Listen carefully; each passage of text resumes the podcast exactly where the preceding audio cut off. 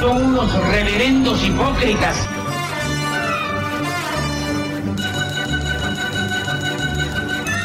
¿Por qué no suben a la tribuna a responderme si son tan hombrecitos?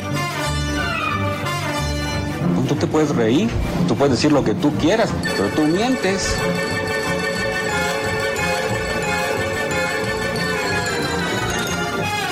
No tienen vergüenza, no tienen cara. Cállate, chachalaca. Bienvenidos a Política Nacional. Disculpe si nuestras netas se le estrellan en la jeta. Y por favor, sea serio.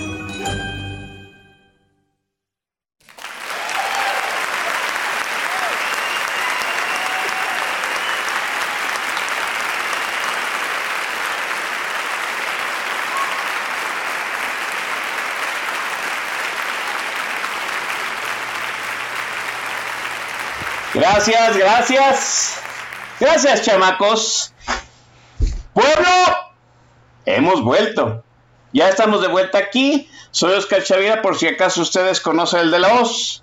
Es el jalacables de lujo, monosabio eh, y segundo al, turno aquí de Política Nacional, que se transmite directo, en vivo y a todo color por radiotuiteros.com. Todavía nos transmitimos por radiotuiteros.com. Gracias a toda la gente que amablemente se está congregando ahí en el tag de la estación y que dan fe de la legalidad de este programa, además del quórum para llevarlo a cabo. Qué bueno por ustedes, los felicito ampliamente, les mando un gran abrazo. Aquí este, dice eh, uno de la gente que está en el tag, ¿no? que se extrañaba, ¿no? Pues me extrañaron, sí, ay, nomás fueron 15 días, carajo, ¿no? Estuvimos en el Festival Internacional de Cine de Guadalajara y se agradezca enormemente a la gente que nos recibió, ¡ah! ¿no? Aquí en, en, en, la ciudad donde yo vivo, que a gusto, ¿no? ¡Ah! Imagínense ustedes, ¿no? A veces 8 o 10 horas de puro cinito. Pues así son los gustos de, de este que de la voz, ¿no? Gracias a la gente que amablemente tuvo la paciencia de esperar su podcast de política nacional. Yo sé que pues, estos días no sé qué hicieron, ¿no? ese camino rumbo a la oficina, eh, ese jogging, ¿no? En la mañana o en la noche. El sacar a sus perritos escuchando política nacional tuvo que ponerse en stand-by. Espero que hayan escuchado algún otro podcast. ¿no? De los que lejanamente nos conviten, eh, está el podcast del jefazo esquetino, está el podcast de Fernando Dvorak, ¿sí? Eh, ¿Alguien más hace podcast? Ah, el maestro Don Vix a veces eh, hace, podcast, ¿no? Tiene en, en su portal de donvix.com, sí, también hace podcast, entonces pues hay de dónde escoger. Eh, bueno, vamos a lo que venimos en, en, el lapso en que este servidor mandó a un stand-by, ¿no? mandó un break eh, a, todo el sindicato, pues para que se diera sus dos semanitas de relax. Eh, sucedió la elección de Domex que iba a definir muchas cosas, ¿no? Y yo me traje a un mexiquense de cepa para hablar acerca precisamente de la elección local de Domex. Es el debut para que no le den a hacer el feo, piérdale el asco, muchachos. Aquí está conmigo mi tocayo Oscar Juárez. Oscar, buenas noches. Buenas noches, tocayo Oscar Chavira. Y sí, efectivamente, saludándoles desde Toluca, en la capital del epicentro de lo que sucedió hace un par de semanas, donde lo que parecía imposible sucedió. La primera alternancia en el Estado de México.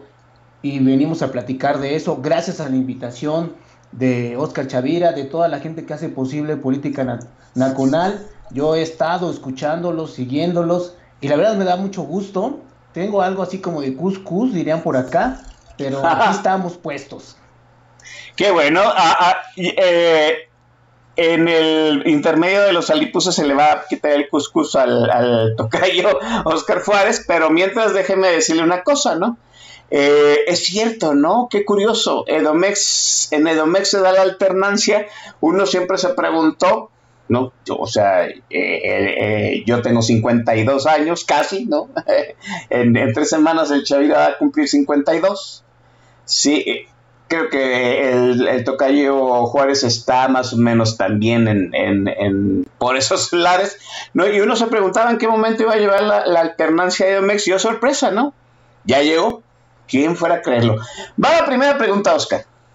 ¿Te sorprende el resultado? ¿Te sorprendió a ti el resultado? Que haya perdido el PRI en Edomex y haya ganado Moreno.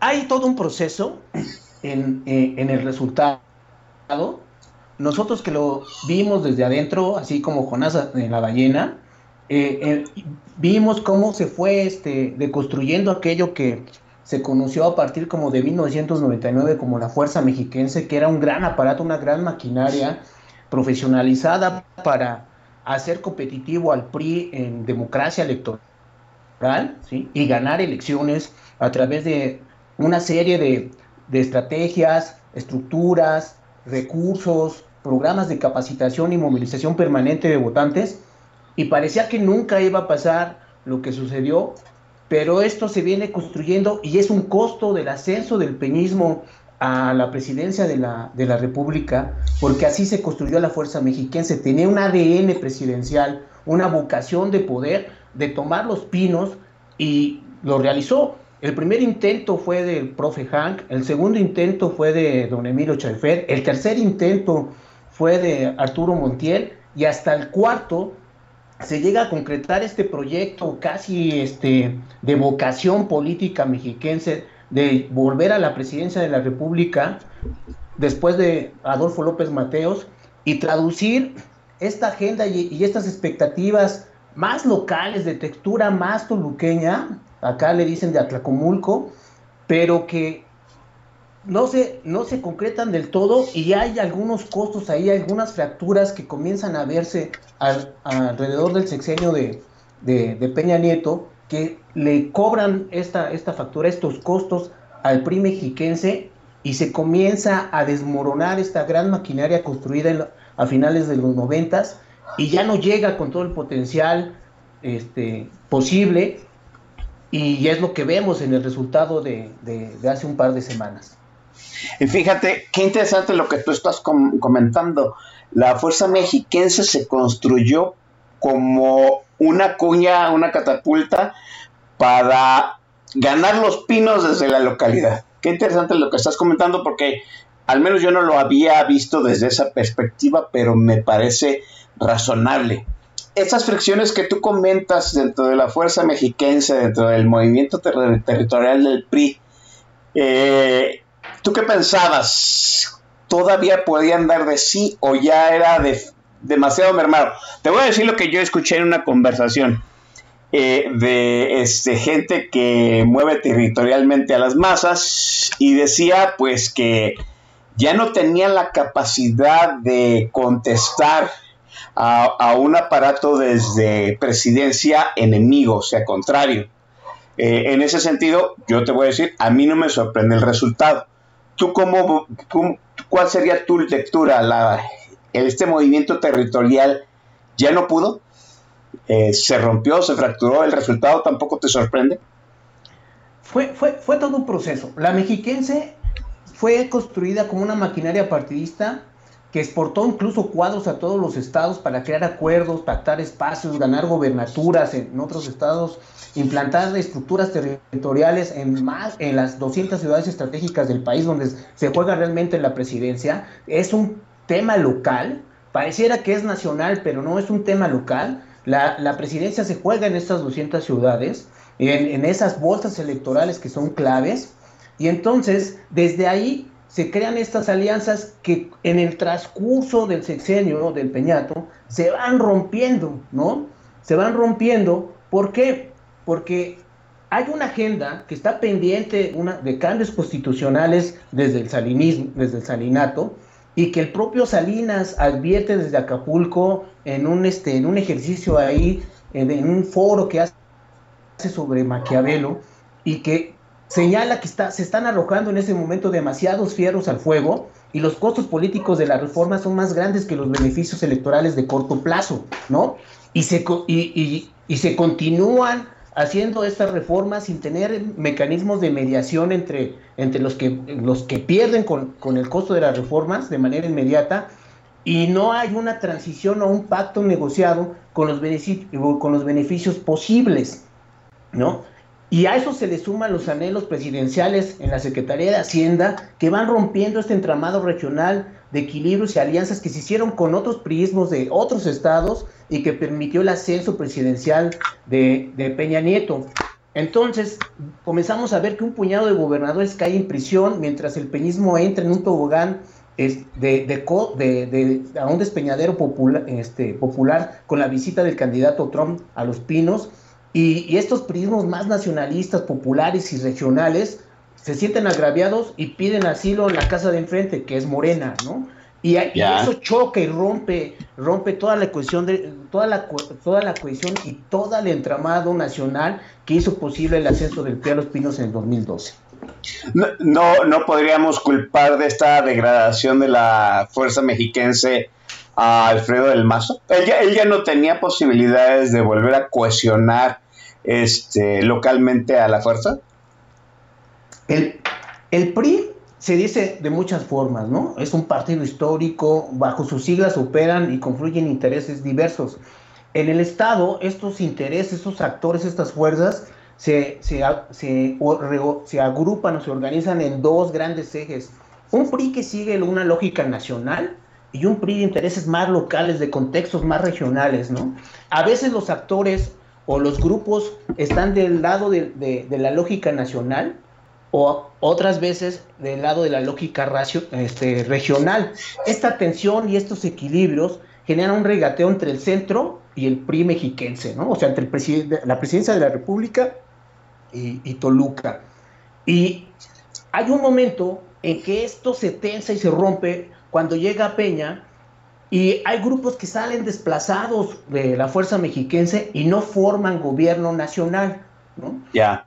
Y los costos de la agenda que, se impone en las reformas estructurales para mover a México le cuestan mucho al PRI del Estado de México y comenzamos entonces a ver una pérdida de votos, ¿sí? a registrar una pérdida de votos al grado de que llegamos a tener la base electoral antes de la elección de 2017, incluso de Del Mazo como candidato, del tamaño de la de 1997, ¿no? El PRI se achica por los costos del ejercicio de gobierno federal, ¿no? Y, y, el margen con el que gana Del Mazo la presidencia, la gobernatura uh, Delfina es de 2.8, o sea, es una elección sumamente competida ¿sí? Y, se, y que se gana básicamente con lo que queda de la estructura del prismo mexiquense, de esta gran fuerza mexiquense que construyó Arturo Montiel, más los agregados del gobierno federal y logra con eso sacar un resultado muy corto, ¿no? Cierto, fíjate, no lo habíamos visto de esta perspectiva. También eh, Alfredo del Mazo, pues le sudó para ganar, hay que decirlo, cuando todavía, en cierto sentido, Moreno todavía ni siquiera se consolidaba como un partido ganador, podríamos decirlo de, esa forma. ¿Qué te pareció Alejandra del Moral? Buena candidata. Te voy a decir por qué. Es, es, es todo un tema porque hay eh, en, los debates desde lejos, te estoy diciendo de la gente que no vivimos en Edomex, mucha gente me dice, es que a Alejandra del Moral le faltó un poquito más de, de, fuego, más de meterse en el odasal a, a pelear con Delfina. Sienten que fue una campaña muy light, muy buena ondita, muy de buena gente y que en cierto sentido Alejandra del Moral se debió haber visto un poquito más rijosa en la campaña. ¿Cómo ves tú, Alejandra? Alejandra, eh, la pregunta sería, ¿Alejandra fue buena candidata? Sí lo fue. Y entonces vamos a la otra pregunta, ¿no? ¿Qué haces, este, Tocayo? ¿Por qué la derrota? Y aquí, queridos escuchas de política nacional, pues vamos a hacer, vamos a explicar, vamos a diseccionar lo que desde nuestro ángulo consideramos que sucedió, ¿no? Primero, pues el rival cuenta, ¿no? Pareciera que, se enfrenta a una delfina que de hace seis años, pero en realidad ya trae un fogueo, ¿no? Y hay una buena candidata también enfrente, con un mal marketing, pero con un mensaje político potente centrado en el cambio, mientras Alejandra trae un mensaje, bueno, una buena, un buen marketing, pero un mensaje centrado en la continuidad. siento que la continuidad ah, registrado en datos, hay un 70% del electorado que está pidiendo alternancia y un 65% que incluso está rechazando al PRI. Entonces va contra, contra marea. Eso ya había pasado en la elección de, del Mazo, pero los negativos del PRI estaban un poco más abajo, pero el rechazo presidencial hacia, hacia, hacia Peña le, le costó a Alfredo construir una, una candidatura más, con un margen más amplio, y en este caso, a Alejandra eso la, la, estancó, ¿sí? la ancló a la base electoral de la coalición, unos 1.7 millones de votos, casi a 2 millones de votos, y ese básicamente ahí se fue moviendo entre 35 y 40 puntos porcentuales de intención de voto. Le costó mucho romper ese techo y casi cuando lo, lo, llega a lograr, comienza a haber errores estratégicos, ¿no? El segundo punto es el cuarto de guerra, que también cuenta, y la narrativa, ¿no? Los embates que, diseñó el cuarto de guerra de, de, Alejandra intentan dinamitar atributos que Delfina ya había perdido en la contienda estatal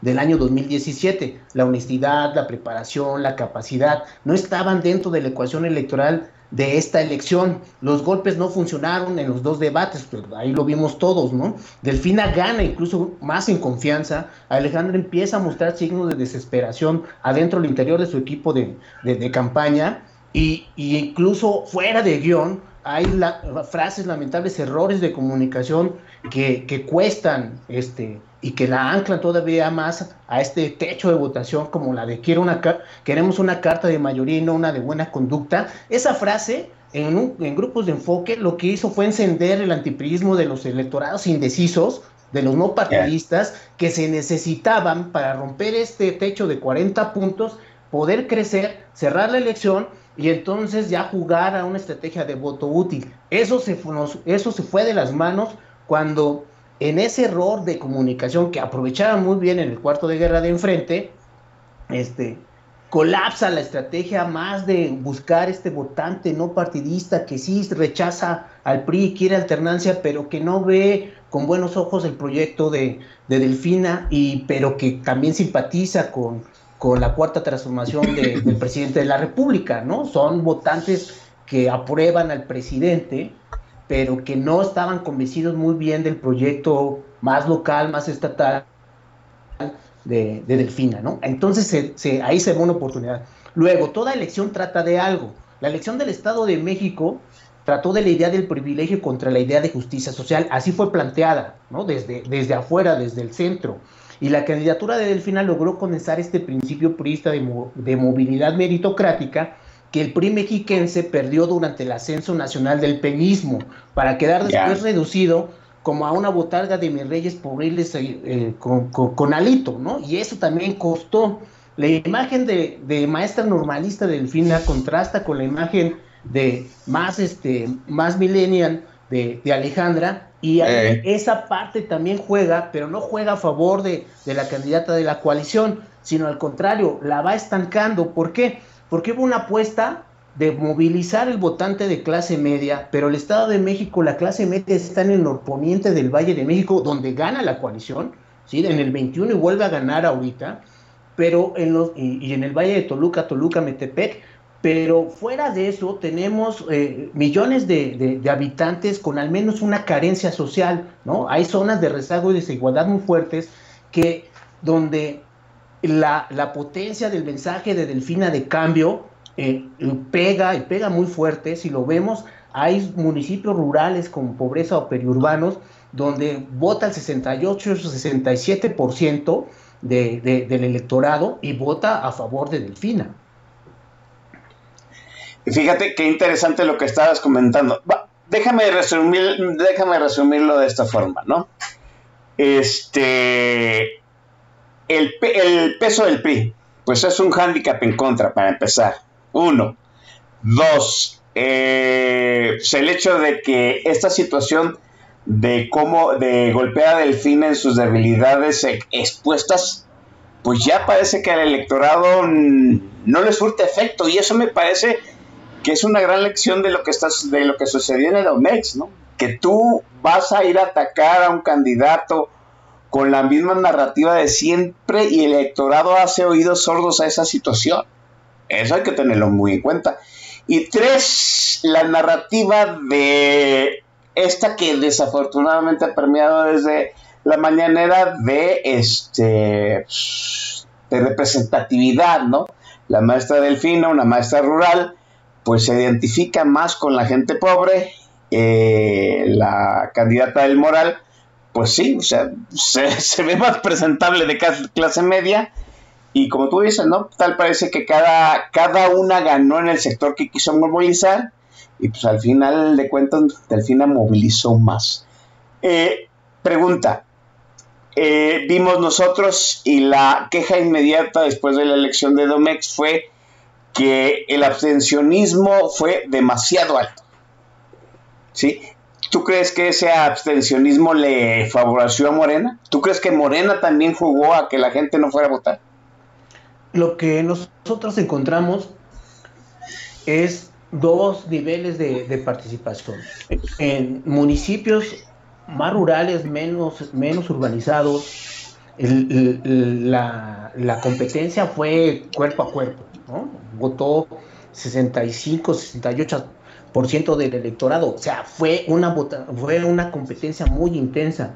Y en los municipios eh, más urbanos, con más densamente poblados, ahí es donde la participación se cae, ¿no? Nos da un promedio de arriba del 51%. No es una participación baja. El promedio de votación para elecciones de gobernador en el estado, desde que los votos cuentan en este país, es casi de un 45, 43%, ¿no? O sea, estamos hablando de una elección que sí tiene su nivel de participación, pero que no convoca a otras franjas de votantes que prefieren mejor abstenerse de manera activa para generar la alternancia. Y eso nosotros ya lo comenzábamos a observar. Va a haber una franja de, votantes más de clase media, que la clase media también la disputó muy fuerte Delfina, en el C y en el C más, en esos rangos socioeconómicos, estaban mitad, las 12, o sea, donde se comenzaba ya a decantar eh, este, el voto para la coalición era en el B y en el A, pero esos votantes son muy, son son menores, de menor peso eh, electoral en el Estado de México.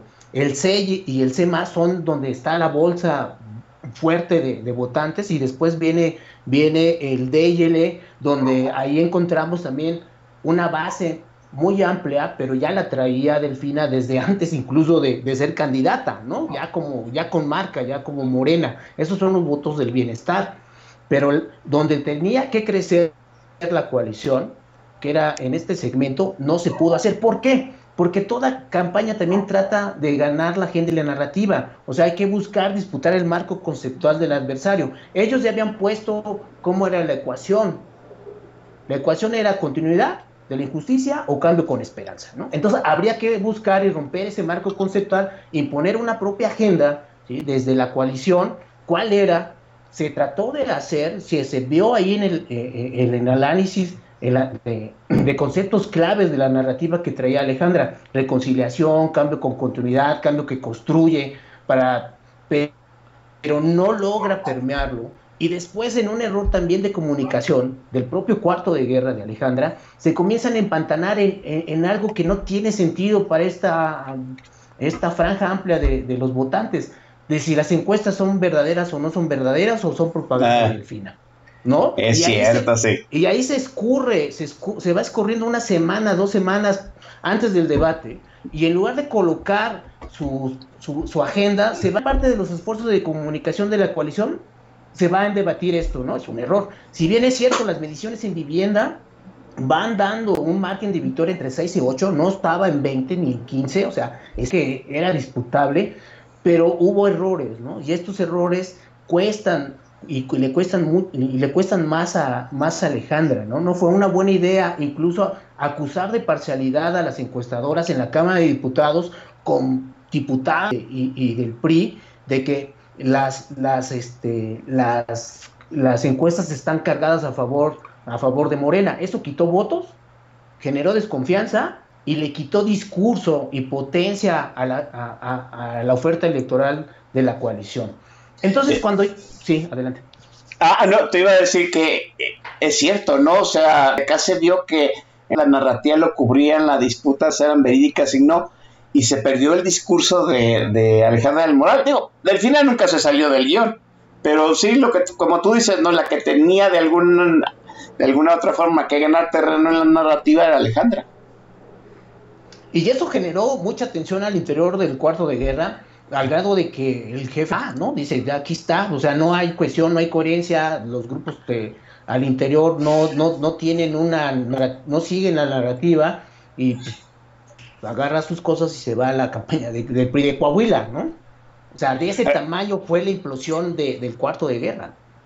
Sí, fíjate, ahorita con lo que estás comentando, Tocayo, pues perder por ese mar, creo que hasta me parece que se siente a una victoria dentro de la derrota, ¿no? Digo, el marque no fue tan amplio, pues después de los errores y las taras que ya traía la campaña de la chamaca del moral. Y en ese momento, entonces, eh, lo que queda, ya se pierde la narrativa, la agenda no se coloca, los embates no funcionan, eh, los contrastes que están haciendo entre las, dos entre las dos candidaturas, o sea, contrastar sus atributos, tampoco, tampoco funcionan. ¿Por qué? Porque el, el atributo que se tenía que contrastar de Delfina con Alejandra era el de la sencillez. Ella hizo una comunicación más horizontal, ¿sí? No jugó a la verticalidad y eso mismo se tenía que hacer con, la candidata, con la candidatura de Alejandra. No se hizo porque se perdió el marco referencial y comenzaron ya a ser hasta espontáneos, ¿no? De repente un diputado del PAN decía una cosa, el del PRD decía otra cosa, las dirigencias nacionales decían otra cosa, eh, ahogaban el mensaje y, la narrativa se perdió. Luego, ¿qué queda? ¿no? Lo que decían que traía el PRI mexiquense, la estructura, ¿no? el despliegue territorial, se hizo. ¿sí? O sea, fue un despliegue territorial como el que, eh, como el que siempre se ha operado en el estado de suficiente. ¿Por qué? Porque ya la base, ya la base priista, la base social priista estructurada, ya estaba muy corta, ya estaba en un millón, un millón y cacho de votos. No iba a dar más. ¿sí? Para eso se hizo la coalición. La, la coalición, el PAN se compromete con un millón de votos más. El PRD se compromete a tener arriba de 300 mil. Y entonces ya las sumas ¿no? numéricas parece que se puede cerrar la elección y ir a jugar una estrategia de voto útil, lo cual no, nunca sucede. ¿no? Y ahí es donde este, las estructuras que, están en el PRI, que estuvieron ahí, por eso esa narrativa, ese discurso, esa salida de, la dirigencia nacional de que la elección fue pactada en Toluca y en Palacio Nacional, no tiene evidencia porque el PRI sacó todo su voto. Y, aquí hay datos bien, bien, bien claros en la mañana cuando hacemos las primeras la, la, primera toma del primer corte de la encuesta de salida y, el, y la coalición con Alejandra arrancan arriba de seis puntos, ¿eh? Y así se sostiene seis, cuatro, cinco alrededor de las 11 de la mañana. El PRI moviliza todo lo que trae, nada más que no llegaron sus amigos de la coalición. Y en este momento se comienza, a salir el voto de Morena y a las ah. once, once y media la cruzan, cruzan a Alejandra, ¿no? Y ya ahí se comienza a abrir, se comienza a abrir el margen. Después viene otra, un, segundo, una segunda oleada de votantes de estructura priista que sale alrededor de la una de la tarde y cierra la elección a tres puntos. ¿sí? A las 11 de la, de, de, de, a las 11 del día, perdón, a las 11 de la mañana, eh, no, a la una de la, de la, de la tarde está cerrada. Una y media de la tarde eh, se sigue, se sigue manteniendo cerrada, pero es cuando pareciera que debe de salir el pan, ¿no? Pero sí. no, sale. Es, y, y sale una parte del pan, y entonces la pregunta es, ¿no salió? ¿Sí salió? ¿O qué pasó? Ya en retrospectiva, el PAN sacó todo lo que traía, ¿sí? El PAN sacó sus, casi sus 800, sus arriba de 700 ah. mil votos que sacó en la elección del 2021 y que con eso se reactivó el, corredor azul. Fueron insuficientes también sus votos. Se prometieron a tener los votos del 2018 de un millón de, de, votos de sufragios un poquito arriba, pero ya no, no tampoco lo logra sacar, ¿no? No hay PAN suficiente para revertir la tendencia y ya después de FINA se va en su tendencia ganadora y se va separando un poquito más, ¿no? Ya después se va modulando y termina como terminó. ¿Qué es lo que mantiene eh, la, tendencia a lo largo de la jornada electoral eh, ganadora de Morena? Pues los votos del bienestar, que no traen un eje, no traen una lógica. Si nosotros bien, si, se pudiera ver aquí cómo está la gráfica, es, es, es, así oscilante, ¿no? O sea, no, no se marca como una tendencia. Pues no sabes qué va a pasar en cada, en cada hora. ¿Por, qué? Porque es un voto que no está, que no está organizado. No hay un eje territorial, no hay un encuadre en sección electoral, eh, sale así. Eso es, es un voto, es un voto automovilizado, podríamos decirlo así. ¿Y? Entonces, y eso lo, y eso lo leyó muy bien Palacio Nacional. Por eso, eh, después de la elección del Edomex, reactiva la sucesión, abre el juego y los mete hacia el territorio. ¿Para qué? Para activar esos votos. Porque si nos vamos ya a los números eh, eh, de estructuras que, clientelares que potencialmente podrían estar, eh, hay 4.2 millones de beneficiarios del bienestar en el Estado de México frente a los 700 mil de salario rosa. Y entonces, pues ahí está pues, la desproporción. Pero esto no se traduce en un voto. O sea, ellos sacan, Morena sacan 3 3.2 millones de votos, ¿sí? Con todo el aparato. Y entonces hay un billón que queda ahí, ¿no? Y, eso pues enciende también los focos rojos en Palacio Nacional para hacer lo que están haciendo ahorita. Van a una primaria donde los, los, aspirantes juegan en territorio, juegan con sus estructuras, juegan a hacer, a hacer alianzas y a formar un piso territorial que Morena no tiene, ¿no? Y se ve en el Estado de México. A la una de la tarde ya no había un piso de, voto territorial de, Morena y ese salió así porque salió, ¿no? Fíjense, ya, ya, qué interesante lo que está haciendo Oscar Juárez. Está extrapolando lo que sucedió en Edomex con lo que está, puede suceder en la elección federal. Es cierto, ¿no? Eh, la gente que recibe una este pues, dinero de parte de los programas sociales, pues no es un voto seguro. Hay que movilizarlo de alguna forma, ¿no? Es un voto autoinducido. Ya ah, Oscar dice que en el Edomex sí salió. Ahí está, ¿no? Ahí están los números. Pues qué, pues es eh, voto del bienestar, le llama. se, lo voy a robar eh, enormemente. Chamacos, es momento de ir a, eh, hacer refil, por supuesto. Eh, pues debuta hoy Oscar Juárez y con la prebenda de tener el control del playlist. Así es que eh, yo, como Poncio Pilatos, me lavo las manos y el control de la tornamesa es de Oscar, adelante.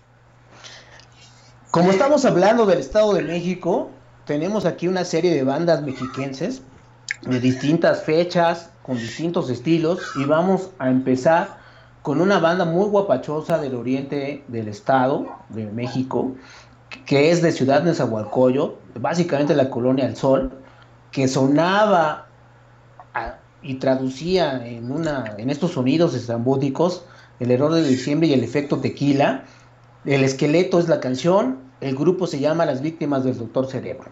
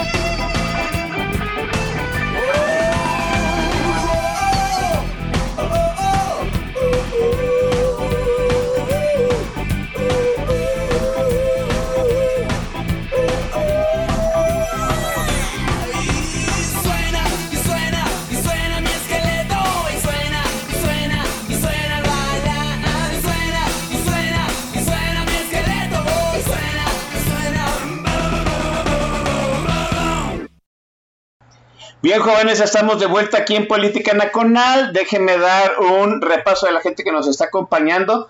Miren, este, ayer yo solicité que se viniera a cuerpar a Oscar Juárez en su debut y pues hay buen rating, debo decirlo, ¿no? Está por ahí Boilercito, Iván Rubio 30. Ya dijo Iván Rubio 30 que este estaba dándole el visto bueno al playlist. Las víctimas del Doctor Cerebro son más de más de conocedores, ¿no? Yo sí, yo sí recuerdo dos, tres rolitas de las víctimas del Doctor Cerebro, pero pues a ver qué diga Iván Rubio. Eh, Javier Santoyo recibió el memorándum para que se presentara, qué bueno está el presidente Corazco, Mauricio Sánchez Mesa, tarde pero sin dinero, eh, Aferrales, el señorón Aferrales, caballo sin nombre, está mi estimadísimo el ministro Gonzalo Suárez, también está ahí haciendo algunos apuntes, Miquel Áquel, Montecristo, Pulio, Fifilia y Víctor. Y hay algunos otros más anotados que nos han tagueado ahí en el, en el chat de mensajes de, de Radio Eh, una pregunta rápida ya para cerrar el anterior segmento, porque pues había que meter a las víctimas del doctor Cerebro, porque ya sabemos que lo interesante de este programa es la música, ¿no? Eh, Movimiento Ciudadano declina meter un candidato. ¿Tú crees que hubiera hecho alguna diferencia que Movimiento Ciudadano hubiera estado presente con un candidato? No. El, el Movimiento Ciudadano coloca en el centro, pensando que va a ser una elección polarizada y, cachar esos votos, pero no sucede eso. Pues, eh, eh, vemos que a partir de junio del año pasado, ellos están flotando de 3, 4, 5 puntos acaso, pero están dentro casi del margen de error de las mediciones. Lo que hacen es una salida política para evitar este, quedar licuados en, la elección. ¿Por qué? Porque ellos cachaban votos en el oriente de, Morena, Canesa, eh, eh, los, los Chalcos, Ecatepec, ahí cachaban votos. Del, del, lado norponiente del Valle de México cachaban votos del PAN, y, y, del lado del Valle de Toluca del PRI, pero no eran suficientes como para darles una condición de competencia o, que, o crear esta narrativa de una tercera vía. ¿Por, ¿por qué? Ya era un candidato que estaba visto, ¿no? había una agenda propiamente jugando para que movilizara a los votantes no partidistas, y ese es un dato que le pega a todos y sobre todo a la cúpula de, de la coalición Vamos por México. En las mediciones nosotros encontramos de que el 65% de los votantes no partidistas, ya en la, en la, encuesta de salida, o sea, de la gente que fue a votar, que no tiene partido, votó por, respalda al presidente y votó por Delfina. ¿sí? Si, ese era el mercado al que le estaban apostando en el MC y se dieron cuenta y por eso se salieron, dijeron yo ya me voy, ¿no? Antes de que me pase esta planadora, porque si ya nos vamos al análisis más, más cuantitativo, pues encontramos que el PRD nada más ganó una sección electoral. Ah. ¿Sí? Bueno, eh, y eso ya no, no, de 6.561, ¿no? Fíjense, o sea, la, elección de Domex, pues evidencia muchas cosas, ¿no? Que el PAN, pues te puede prometer que es cantidad de votos, no los consigue. Que el PRD, pues literalmente ya anda con oxígeno y a, la, con, con oxígeno, diálisis y quimio, ¿no? O sea, en realidad ya está en tiempo extra el PRD y pues el PRI, la maquinaria del PRI que no se había trasladado a Morena, no fue suficiente. Nomás para que le vayan tanteando el agua a los camotes, ¿no? Movimiento Ciudadano ya sabemos que lo suyo es otro, es, otro discurso muy diferente.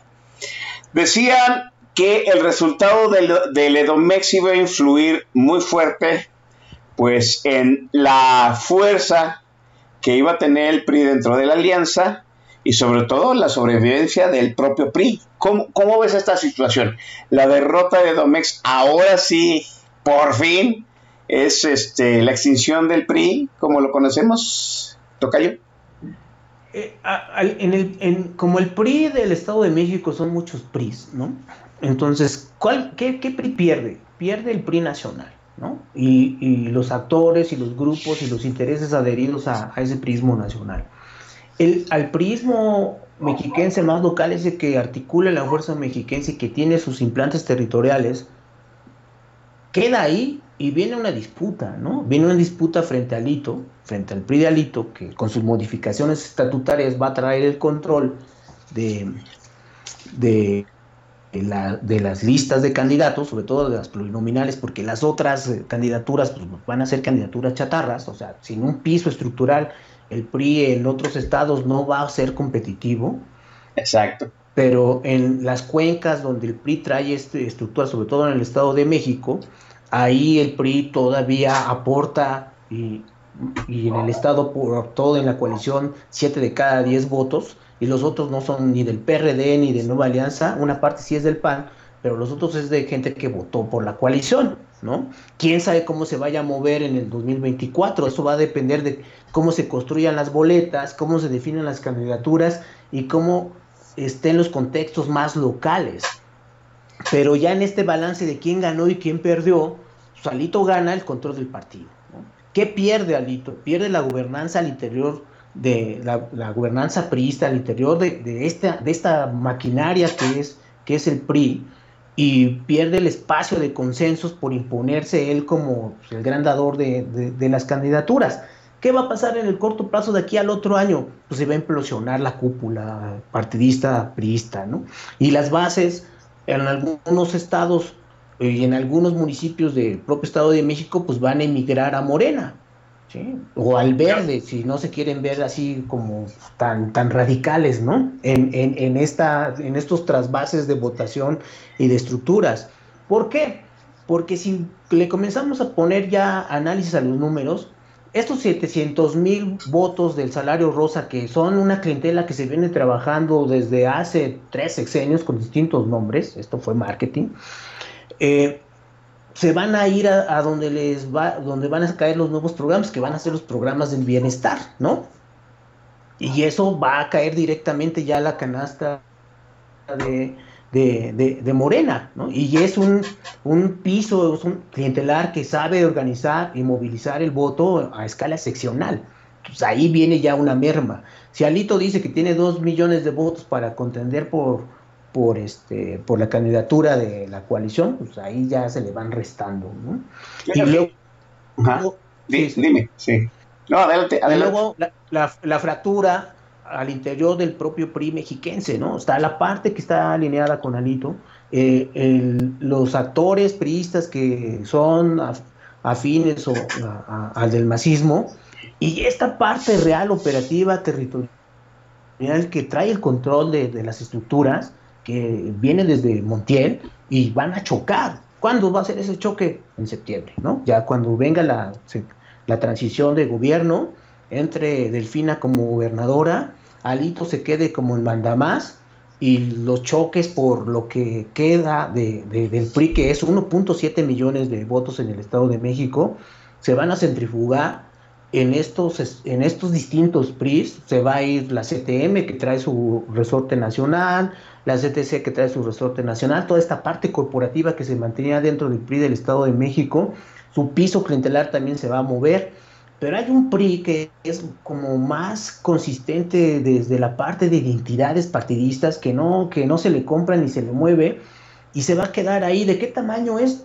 Todavía no se le tiene medido, es muy pronto para saber de qué tamaño es, pero desde ese prismo se va a, se va a reconstruir otra cosa y es más local, va a ser sobre los temas de las, de las regidurías, las sindicaturas, las propias presidencias municipales, los distritos eh, eh, electorales federales o locales de quién de quiénes son estos eh, estos candidatos que pueden ir a hacer ciertos contrapesos. Yo no veo en el 2024 que la que el votante no partidista, este sesenta y tantos por ciento que nosotros identificamos en el Estado de México, le vaya a dar un cheque en blanco nuevamente a Morena, que, que vote todo guinda o que vote todo, este, vamos por México, si es que acaso existe de esta manera que la hemos visto.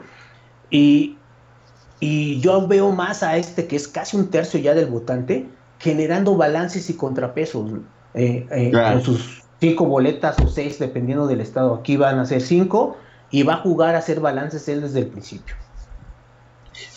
Entonces, a ver, Alito gana en poder, pero se debilita en territorio, en estructura local. Así, así lo puedo entender. Se, se debilita en lo nacional, por eso eh, las, las salidas narrativas de el PAN le echa la culpa a los ciudadanos de que no salieron a votar, ¿no? Y el PRI le echa la culpa al gobierno mm, del Estado de México por no hacer fraude y no coaccionar el voto, un voto que no existía, ¿no? Entonces, esta, eh, eh, estas salidas narrativas es para seguir vendiendo espejitos electorales y candidaturas chatarras en otros estados, porque la coalición no es competitiva. Esa es la, primera evidencia de la, de la elección en el Estado de México. O, sea, así ya, la coalición no es competitiva. No, por, por, por la suma de, de, los votos que supuestamente trae cada membrete, no. Alito, Zambrano y Cortés dirán lo contrario, ¿no?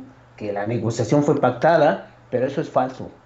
El PAN, un dato, el PAN ni siquiera pudo cubrir más de las 20 mil representantes de casi con los cuales tenía que comprometerse en su trabajo territorial. No los cumplió, ¿no? Desde donde vemos un, PAN articulado en el territorio del Estado de México que pueda movilizar un, voto que comprometido de más de un millón de, sufragios. No lo hubo, ¿no? Entonces, y si vemos que el PRD nada más tiene una sección electoral ganada y el otro lo cachó de manera así este, más volatilizada, pues no encontramos cómo la coalición sea competitiva, así como está, para enfrentar este, la maquinaria guinda en el 2024. Que, ya empezó, que como tú dijiste, ya empezó a, tejer su telaraña con esta precampaña de, de, que tiene con los candidatos presidenciales, ¿no? Pues ya le echó a andar, porque allá sí entendieron, ¿no? En Palacio Nacional, que, que la coalición sí no es competitiva, es casi como un artefacto de vacío, juegas a cachar votos, y donde pensaban que el enclave más fuerte territorial, que era la fuerza mexiquense, pues iba a dar el, resultado junto con una franja de votantes no partidistas que no coincidieran con, con, la política de, del gobierno federal. Pero no fue así, o sea, más, más del 6, 6 más de 6 de, Seis de cada diez votaron por este, refrendaron al presidente y su política, ¿no? De los que no tienen partido. Por eso no alcanzó, ¿sí? Y eso rompe el axioma y, toda, y todo el discurso de, la coalición. ¿Por qué? Pues, pues es bien fácil eh, jugar a, a, cachar votos de la sociedad, ¿no? Ah, pues van a llegar solos, ¿no? Se necesita un trabajo territorial, se necesita una agenda, se necesitan liderazgos y se necesita un montón de de, cosas más que no están ahorita en la coalición. Y eso lo vemos todos los días. Nada más que no lo que ellos, la salida más fácil pues es, culpar o al votante o al gobierno del Estado. o, y, y, se y he visto incluso a la propia candidata. La candidata fue una, una, buena candidata. ¿no? no había otra, otra buena candidata. Había otra buena candidata, pero no traía los consensos necesarios para ir a contender. Por eso no fue candidata. Si los hubiera construido antes, pues ella hubiera ganado la, nominación. No lo pudo hacer. ¿Por qué? Le faltó fuerza. Y, si, y, y, no era solamente enfrentar a Delfina, era enfrentar a Andrés Manuel. De eso venía la elección. Y, y, se vio con este voto no partidista que respalda al final al presidente, ¿no? Y, y dan una tunda a la coalición. Y si la coalición va a querer jugar a no a, nadar de muertito, citando un clásico, ¿no? De a nadar de muertito, pues no va a, no va a ganar, ¿no? Y, eso pues, debe de encender, digamos, ciertos escenarios para jugar en contextos más locales, ¿no? Con los partidos y comenzar a ver cómo se pueden construir ciertos escenarios de competencia que no necesariamente tengan que ver en un, con un alineamiento más polarizante que no existe. Nosotros no vimos una elección polarizada en el Estado, no existió. Lo que sí existió fueron estrategias que fallaron, fueron narrativas que no cuajaron, embates que no eran los correctos y liderazgos nacionales que ya no suman. ¿sí? En, los, en los mítines, eh, en los eventos de fuerza, en los masivos, no había un, el aplausómetro no era para las dirigencias nacionales, ¿no? Y eso nos tiene que poner en un escenario más racional de qué, de qué aportan, qué suman y qué se necesita para construir un escenario distinto al tendencial. En el tendencial, y va a sonar así muy fuerte, pero en el tendencial, el partido del presidente va a ganar, ¿no? La oposición no tiene para ganar y las, las dirigencias no suman. O sea, eh, eh, eso es doloroso ahorita, ¿no? Y estamos a poquito menos de un año para que venga la elección, la elección presidencial. Ayer estábamos hablando en el Spaces de Política Nacional acerca de por qué Xochitl va a tocar a la puerta de Palacio. Y yo en algún momento dije, pues porque las dirigencias no están haciendo nada, ¿no? O sea, los candidatos están jalando reflectores porque las presidencias nacionales, pues no sé, una, no saben qué hacer, no saben cómo hacerlo, o están jugando a perder. Eh, tú, te, yo te, la primera pregunta que te hice en ese programa, Tocayo, fue si te, si te sorprendió el resultado de, la elección. Ahora te voy a cambiar la pregunta. ¿Te sorprendió ver, eh, vamos, las fallas dentro de la coalición del PRI, del PAN, del PRD? ¿O no te causa sorpresa eso? Ah, en el 21 lo que registramos fue una difícil cohabitación con PRI, PAN, ¿no? Y, y el membrete de, que tiene prerrogativas mm, y que se llama PRD, ¿no? Pero que en la, en, la mesa y, en los cuartos de guerra deciden, o sea, opinan, pero no aportan votos, en caso PRD. El PAN sí es competitivo, pero en estas franjas del norponiente del Valle de México.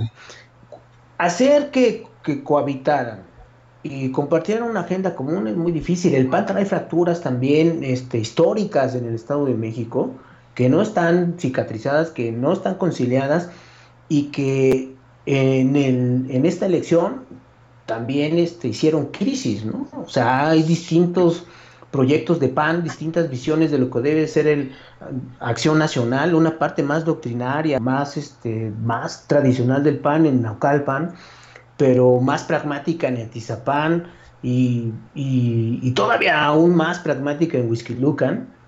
Y en Iscali un panismo que se desdibuja. Pues, en Iscali fue desastrosa la, eh, el desempeño de la, de la coalición. Fue y es la tierra de la, de la, de, la candidata de la alianza y los arrasaron, ¿no? Entonces, este, este, e, esta forma de decir que es coloca, amontonando los logos, los nombres de los partidos y sumando los votos históricos van a, van a ganar, no. Eh, se necesita compartir una agenda, sí, que no la hay, no hay un proyecto de país, no hay una, no hay una, no hay una agenda para la sociedad civil, no hay eh, eh, políticas alternativas para lo que está pasando y lo que pasó. Hay que reconocer que, el ascenso de Morena en seis años, o sea, eso pasó muy rápido, cuando Andrés Manuel se va del PRD y, y forma Morena,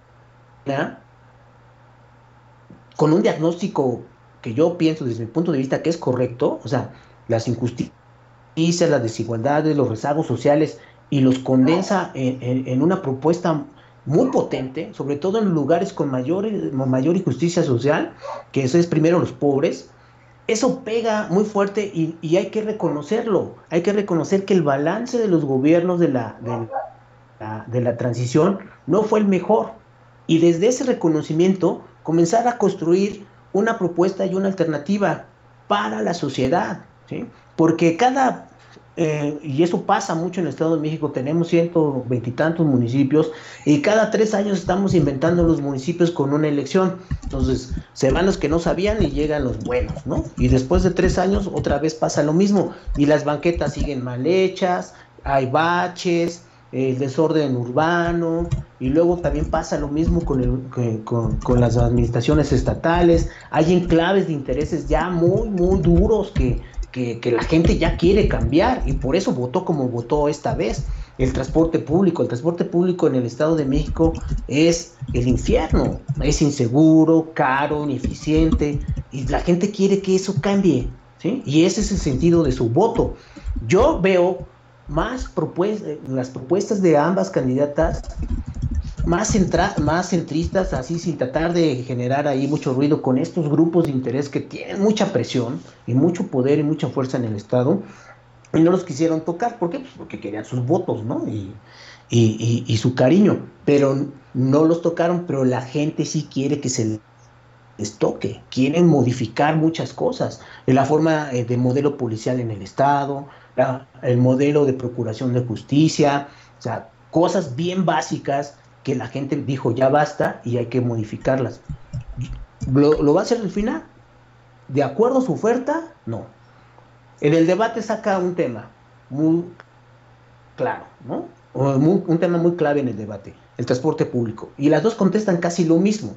Este, vamos a consultar a los transportistas, y la otra dice, Ay, lo, primero que hicimos ya fue ir a platicar con los transportistas. No, o sea, para generar una política de movilidad integral, centrada en el usuario, pues hay que primero preguntarle al usuario, ¿no? Ya no el usuario está al lado. ¿Por qué? Pues porque se entiende de la, desde el sentido pragmático, pues no vamos a tocar estos grupos de interés. Pero si eso va a ser la agenda de gobierno, el mandato se va a quedar muy corto, que es un mandato de cambio. Y eso sí lo ganó Delfina y lo puso en la boleta. ¿Cambio o continuidad? ¿Sí? Ahora tiene todas esas expectativas de todos estos votantes y de los que no votaron de manera táctica, ¿sí? jugaron un abstencionismo activo para generar la alternancia.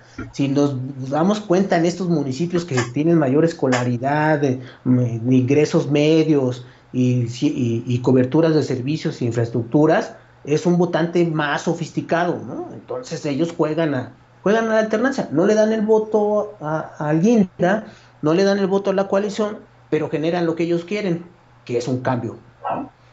¿Va a ser posible este cambio? No sé. ¿Qué viene para el 24? Viene otra cosa diferente. O sea, si este votante que que, se, que aprueba el presidente, pero que también quiere cambios en la política, en la política federal y que también está calibrando el desempeño de sus gobiernos estatales y municipales, pues va a ser una serie de switcheos. Y estamos hablando de uno de cada tres votantes. ¿sí? En el Estado de México. En algunos estados es más pequeña esta bolsa, en otros es más grande. Así es. Pero va a jugar a hacer balances y va a volver locos a los encuestadores, porque si alguien si alguien mide la encuesta, alguien mide la elección presidencial, pues esta no se va a parecer a la, de su gobernador, ni tampoco a la de su diputado, ni a la de su ayuntamiento. Entonces, hay que ir viendo cómo incidir desde el margen de la sociedad civil en, en los partidos, aquí, y a mí me gustó mucho lo que su planteamiento de política nacional, por eso este, quise participar, por eso los escucho desde hace tiempo, de cómo desde la sociedad se puede incidir en estas agendas, de cómo desde la sociedad se puede incidir en los partidos y cómo apretar desde abajo para que con las propias reglas que los partidos se autoasignan en la legislatura, que es para precisamente protegerse ellos mismos como cúpula, nosotros como votantes podamos tener una incidencia y podamos orientar la política pública y las agendas. Es un trabajo a contrapelo, a, sí. ¿Es difícil? Sí. ¿Por qué? Porque las reglas están hechas para que nuestra decisión nada más se acote al momento que votamos, ¿no? Y luego ni siquiera votamos bien porque votamos por colores o por membretes o por eh, desafecciones. Pero deberíamos de tener un ejercicio más razonable, más ciudadano, de votar por lo que le conviene a nuestros municipios de entrada. ¿sí? Y luego por votar por representantes en la legislatura del Estado y en, los, y en el Congreso Federal, de, por representantes que traigan una agenda que nos beneficie a nosotros y genere contrapesos importantes con el Ejecutivo y balances y controles constitucionales a los otros poderes, porque no solamente es el Ejecutivo y el Legislativo, al Judicial lo tenemos bien olvidado y muchos de los problemas que tenemos ahorita de Estado de Derecho y de legalidad y de impunidad están dentro del Poder Judicial y no estamos volteando a verlos, ¿no? Ellos están ahí. ¿Por qué? Porque estamos más metidos en la lógica partidista, en la democracia electoral, pero no vemos que la democracia también es rendición de cuentas y Estado de Derecho. Híjole. oigan, sí, ahora sí necesitamos un hidalgo por, porque qué aterrizada nos estás dando, Tocayo. De verdad, qué, gran charla estamos teniendo. Eh, si tú dudabas de que fueras a tener un gran debut, desde ya te digo, pues que ha sido un gran, una gran conversación. Espero que también el público sea aquí la, las evidencias que nos están dando y las advertencias que nos estás, este, con la que, con la que nos estás abofeteando el rostro. Pero, pues también nos vas a dar música, venga con la segunda rola, Tocayo, venga. La segunda rola es una canción que tiene ahí sonidos macalpenses y maracas atelucas. Sí, es una fusión de sonidos inspirados en la novela de José Emilio Pacheco, se llama Las Batallas y es Café Tacuba.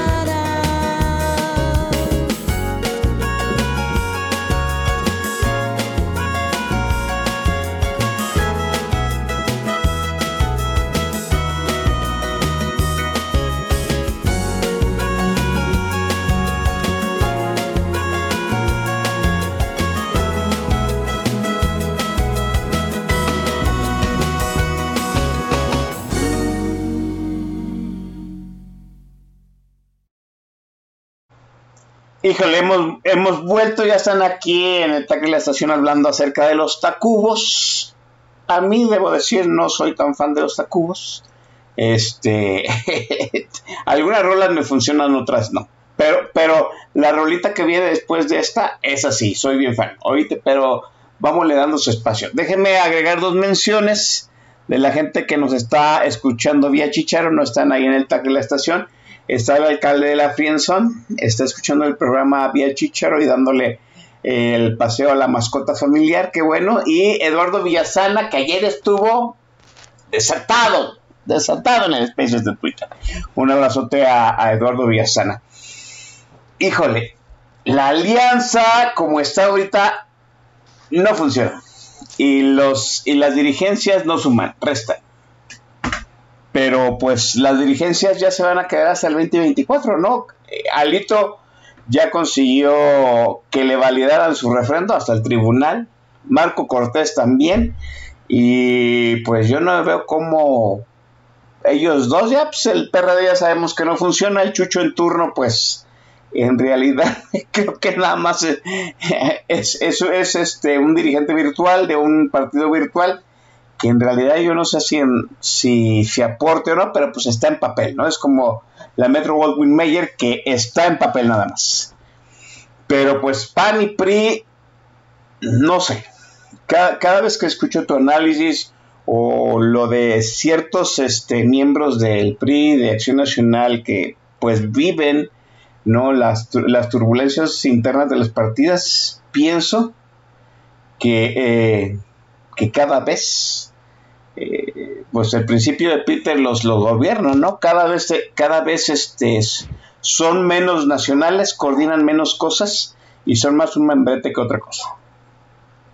Las lecciones de Domex ya las expusiste, pues habría que, habría que en cierto sentido como dijo Marco Cortés eh, muy despóticamente, pues que cada quien haga su lucha en su trinchera. Pues sí, pero el problema es que, eh, vamos, el ciudadano no puede formar, el ciudadano puede, no puede ser un candidato sin tener un partido político que lo respalde. Y eso de que cada quien desde su trinchera haga su chamba, pues empezaría primero por ellos y que se pusieran verdaderamente a empezar a afinar la maquinaria territorial. Tú dijiste una cosa que me parece muy reveladora. Sin movimiento territorial no le ganas a la maquinaria de a la maquinaria de Morena.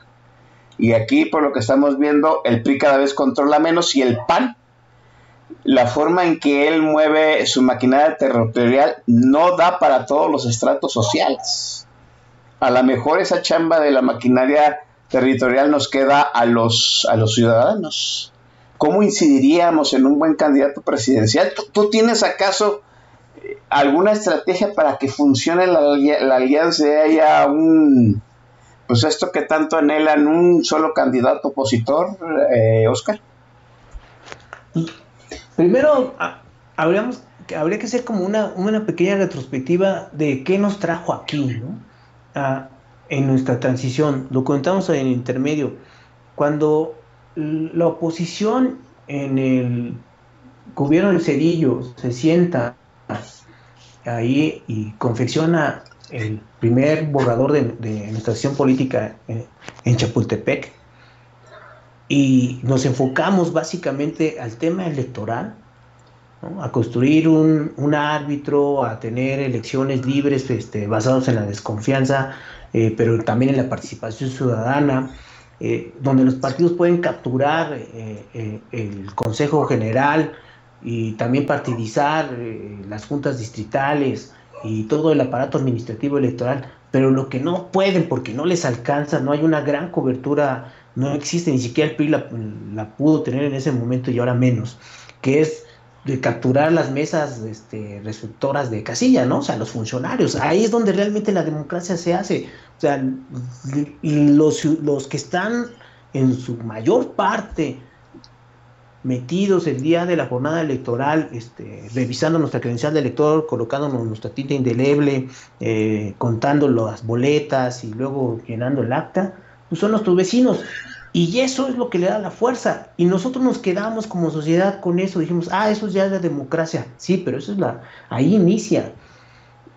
no, no se ha presentado por parte de, las dirigencias nacionales, y, y, eso lo tiene muy claro el Estado de México, a veces los intereses y las lógicas de, los grupos nacionales no son lo que más le conviene a los intereses y a las lógicas de los intereses regionales y mucho menos de los ciudadanos que, y de mis vecinos, ¿no? Y, y de ahí la gran fuerza, y yo creo que el gran legado cívico y cultural en términos de cultura política del PAN, ¿no? Pero de ese PAN que empujó la, la, transición, que hacía del municipio y que hacía de sus ejercicios de, de, democráticos, de tener convenciones para elegir a sus, a, sus candidatos. Yo llegué a asistir con amigos de la universidad que eran panistas y veía las convenciones y veía cómo generaban sus alianzas y cómo iban a, una primera vuelta y después este, consensaban y iban generando esta, esta unidad y estas candidaturas fuertes para ir a competir a una maquinaria corporativa del PRI. Y el PRI eh, eh, tratando de, adecuar este, esta maquinaria dura, ¿no? este, reumática, que estaba más anclada a, las prácticas autoritarias y que no podía competir. Por, por eso acá lo que, lo que se genera en el Estado de México es una cohabitación entre este priismo corporativo que no sabe ganar elecciones con otra parte que se va generando desde el margen más social en, la sección electoral y que construye y, sabe competir y se, y se organiza. Entonces, el gran atino que tiene Montiel como, como líder priista del Estado de México es construir esta gran maquinaria, ¿no? Una, una maquinaria profesional eh, que se mueve sola, es un leviatán de, electoral, pero está hecho para eso nada más, para ganar elecciones. Después lo que, lo, que pasa ya cuando se hace gobierno, pues son, son agendas que no necesariamente coinciden tampoco con la sociedad. Y, eso llevó a un hartazgo. Y si vemos los, los, encuestas sobre satisfacción democrática, respaldo democrático, si la gente apoya o no apoya la democracia, las los brotes populistas que están pasando en este momento en América Latina, de que la gente se cansó de sus democracias, pero en realidad nunca fueron democracias, de que la gente se cansó del libre mercado, pero nunca hubo un libre mercado. En México lo que tuvimos fueron mercados regulados, con, mecanismos proteccionistas y muy laxos y todo, anclados al mercado más global y con nuestras reglas de, de, origen y para exportar hacia Estados Unidos y con ciertos componentes de todo el mundo pero eso no necesariamente es libre mercado y eso se ve en la experiencia más local. Por eso cuando ustedes dicen aquí en Política Nacional que hay que pensar lo local, tienen toda la razón. ¿Por qué? Porque las regulaciones más improductivas, más onerosas y más opacas que tiene un emprendedor pues, están en el contexto local. ¿sí? Por eso tenemos una economía, y voy a hablar de mi estado, una economía donde el casi 6, 65%, 60-65% de nuestras unidades económicas, si no es que hasta más, ¿sí? son informales y son unidades económicas que tienen que ver con un marco regulatorio municipal. Entonces, si no hemos podido disolver con nuestro voto y nuestra participación ciudadana, ¿sí?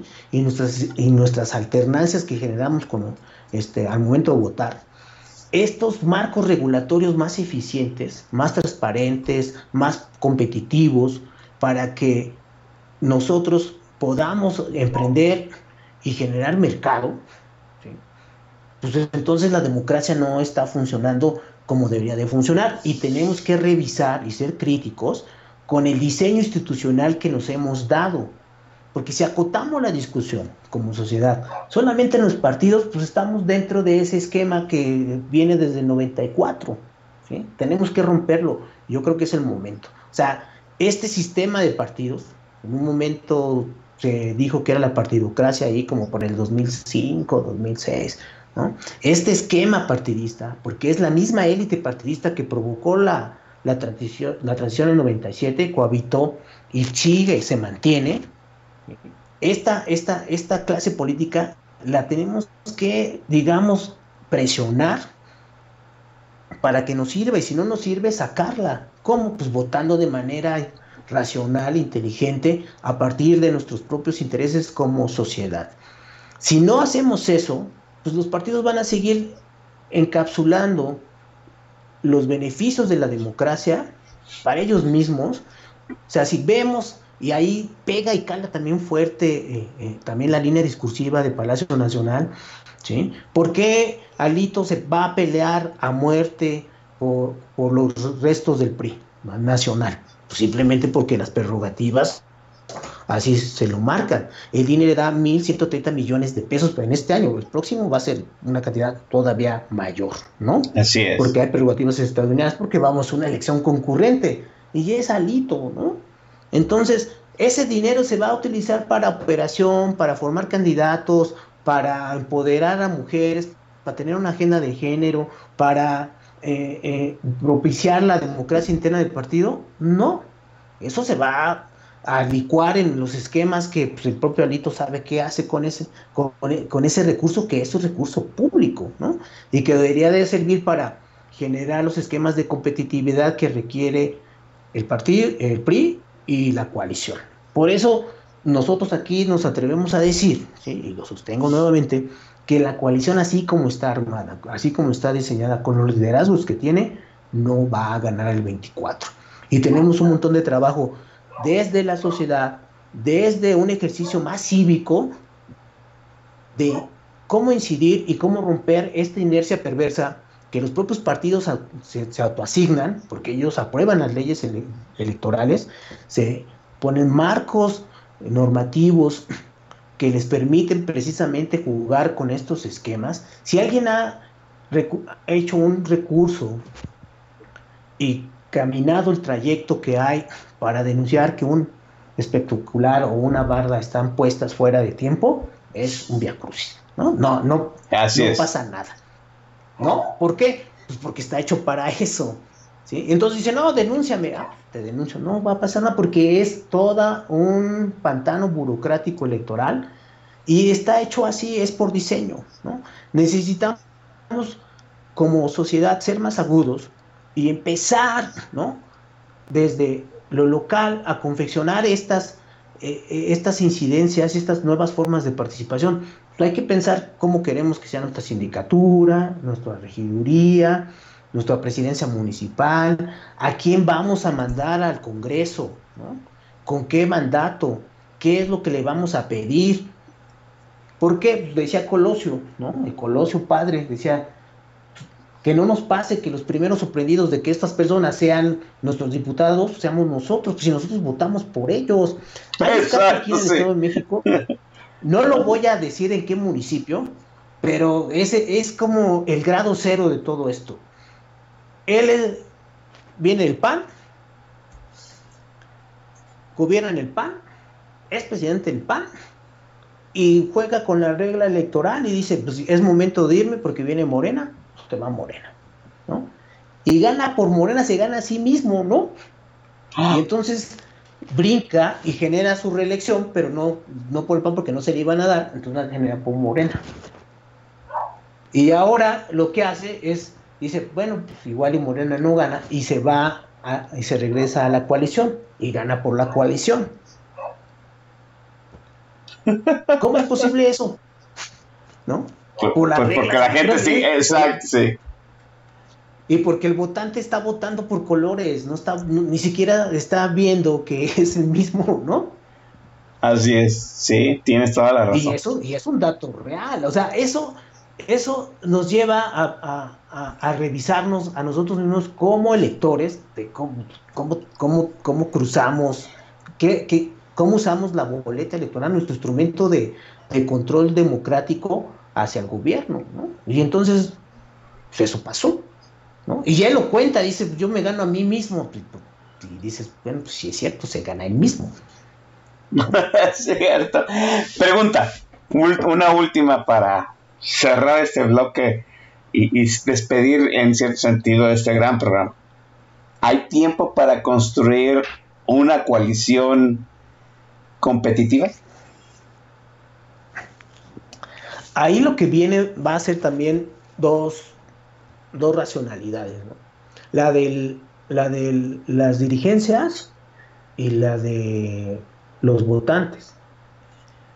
Las dirigencias van a hacer un balance, si nos damos cuenta ahorita están como muy calladitos, porque están haciendo un recuento de, daños, están haciendo su propia, este, sus propios cálculos. Yo veo en, en un escenario, puede no ser, de que incluso el PRI lo saquen de la de la, al PRI de Alito lo saquen de la ecuación nacional, o sea, de la presidencial, por los negativos que, que, que, que, le aporta a la coalición, es decir, resta, y vayan más con el MC en un, en, un escenario. Y después, como tampoco se van a querer suicidar, jueguen a una, a una coalición parcial en distritos federales y municipios, de estos 200 que comenté al principio del programa, estos 200 municipios claves donde, donde se juega la presidencial, donde el PRI sí aporte, ¿no? tenga un piso, tenga una estructura, y ahí sea rentable tener y cohabitar con el PRI, incluso con el PRI de Alito. Y ahí sí, eh, por efectos de puro pragmatismo eh, y, cálculo de números, le entren juntos, ¿no? Y ahí probablemente hasta el MS se vaya a salir. Quién sabe, todavía no se alcanza a, ver. Pero por lo que, eh, por las posturas que se han dicho aquí en el Estado, pues el PRD ya dijo que pues, con el PRI no, ¿no?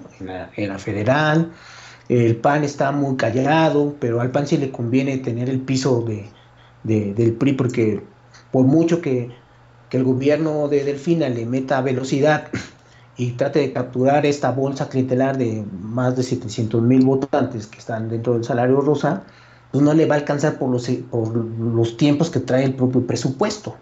Sí, claro. Eh, y, se mantenga todavía más consistente. Entonces, pues, eh, Enrique Vargas, que quiere ser senado, pues, tratará de, mantener esa bolsa y tratará también de jugar este, en la lista plurinominal. Entonces, ahí van estos reacomodos y esa es la lógica de los partidos, esa es la lógica de los actores de los partidos. Pero en la lógica del votante, yo creo que debemos también de ser igual de pragmáticos y, ver, no, ver más allá de, del membrete y comenzar a, calibrar qué candidaturas son las que necesitamos en nuestros municipios, qué candidaturas necesitamos en nuestros distritos y comenzar a presionar, porque sí se siente cuando, cuando, cuando, la, cuando, las, cuando el votante se resiste, cuando el votante comienza a cuestionar, ninguna, ninguna maquinaria eh, puede presionar tanto, no da. O sea, eh, también está así diseñado nuestro entramado democrático que construimos en los, a finales de los noventas.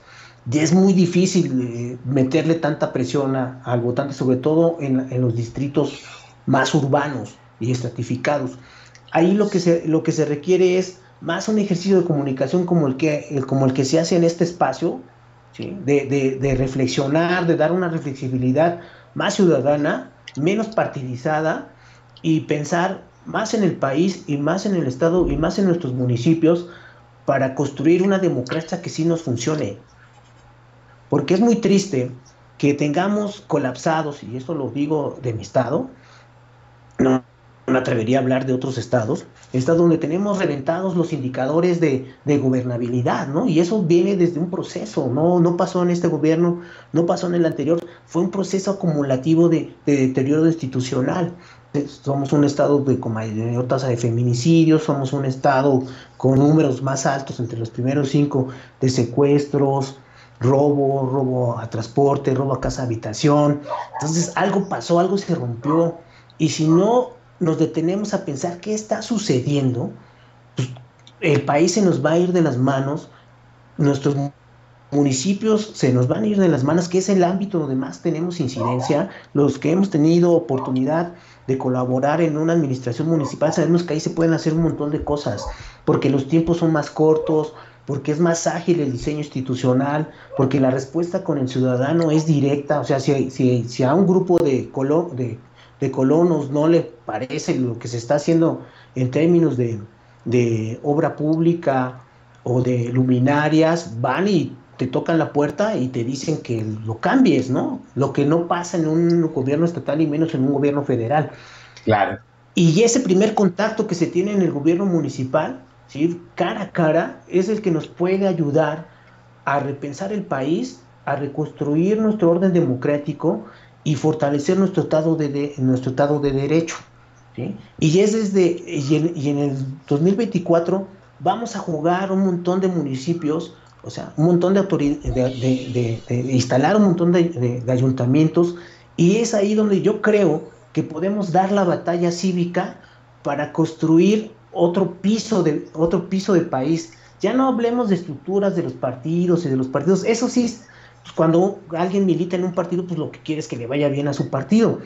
Pero en este momento en que el sistema de partidos está colapsado, si somos honestos, no hay partidos políticos los partidos de la transición están eh, hechos añicos, se van a ir degradando todavía más, y el partido que está en el gobierno, ¿sí? el partido del régimen, no termina de ser un partido, es más un estado de ánimo, un estado emocional, un acto de, fe territorial. Con, con, con formato de movimiento territorial muy eficiente, eso sí hay que reconocerlo, muy eficiente, pero que tiene siglas y color de partido político porque así lo pide la legislación electoral para poder contender, ¿sí? Porque los frentes electorales están prohibidos desde el 88. No puede haber un gran acumulador de, fuerzas, agrupaciones, intereses ciudadanos no partidistas, porque pues, colapsaría a los, a los partidos así como están. Entonces, en el ochenta y tantos pusieron ese, ese candado que se mantiene ahí para consolidar el sistema de partidos, nosotros consideramos en ese tiempo que era, que era más razonable y más saludable para el país consolidar un sistema de partidos a tener este, un esquema más abierto. Yo creo que a estas alturas, ya con la fortaleza que tiene el Instituto Nacional Electoral y todo el sistema que, se construyó alrededor, que es momento de, abrir eh, la competencia y generar un debate más amplio. Pues ahí está, ¿no? lo local. Y lo hemos dicho, se, ha repetido a, través de varias voces, lo ha dicho el maestro Durbin, lo ha dicho Macario Esquetino, pues aquí está Oscar, Juárez refrendando con argumentos desde la elección de Domex. Eh, Tocayo, vamos a la última gran rolita, soy fan, venga, venga de. Sería una rola que viene desde Texcoco, a propósito de lo que sucedió en el Estado de México. Es una canción que, que suena desde los ochentas, es un grupo muy, muy local y que tuvo ahí un momento de, fama nacional. Es una canción que se llama Te vas a acordar de mí, la, y una banda legendaria acá en estos lares del Estado de México que se llama Textex.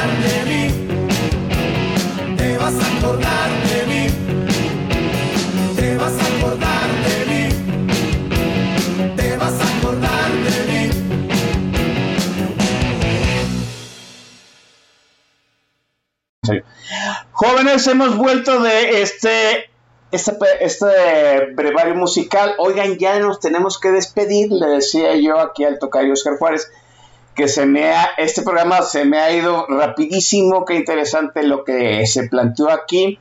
Si acaso, estimado Tocayo, tenías dudas de si iba a ser un buen debut, yo te estoy diciendo desde ya que te aplaudo, ha sido un gran debut Qué bueno que aceptaste charlas con nosotros y espero te haya gustado el formato, hayas perdido ese, ese miedo de, este, de novato y vuelvas con nosotros más adelante aquí en Política Nacional. Pues Tocayo, yo estoy abierto aquí a participar las veces que ustedes me inviten. Eh, me da mucho gusto este ejercicio de más, más cívico, más democrático de, de, decir lo que pensamos, porque esa es una base de, la democracia. No puede haber democracia fuerte y una democracia viva si, si, los ciudadanos no, no, tomamos la voz, no participamos y no incidimos en el espacio público. Pareciera que el espacio público es la calle, sí, pero también hay una calle virtual, digital, otra, otra forma de participar y esto es el Internet. Llegó y son, y son herramientas nuevas que tenemos que usar para hacer cultura cívica para incidir y para ir formando opinión, opinión pública y conversar y transmitir y compartir lo que pensamos con otras personas que piensan distinto que nosotros, pero que en algunos puntos de, nuestra conversación pues vamos a coincidir y en esas coincidencias es donde se construye lo común y se construye lo político. Eso me ha gustado mucho, ¿no? Que hay también una calle virtual que hay que ganar y esperemos estar apostando, apostando nuestro grano. Te agradezco enormemente, Tocayo. Ya te estaremos invitando más adelante. Gracias. Bien, jóvenes, eh, me despido de ustedes. Nos estaremos escuchando la semana que entra. Ahora sí, nos vamos a agarrar tendidos como bandidos de aquí hasta julio, hasta que se abra el impas para irnos de vacaciones de verano y marcar la línea de la tanga. Nos escuchamos. Bye.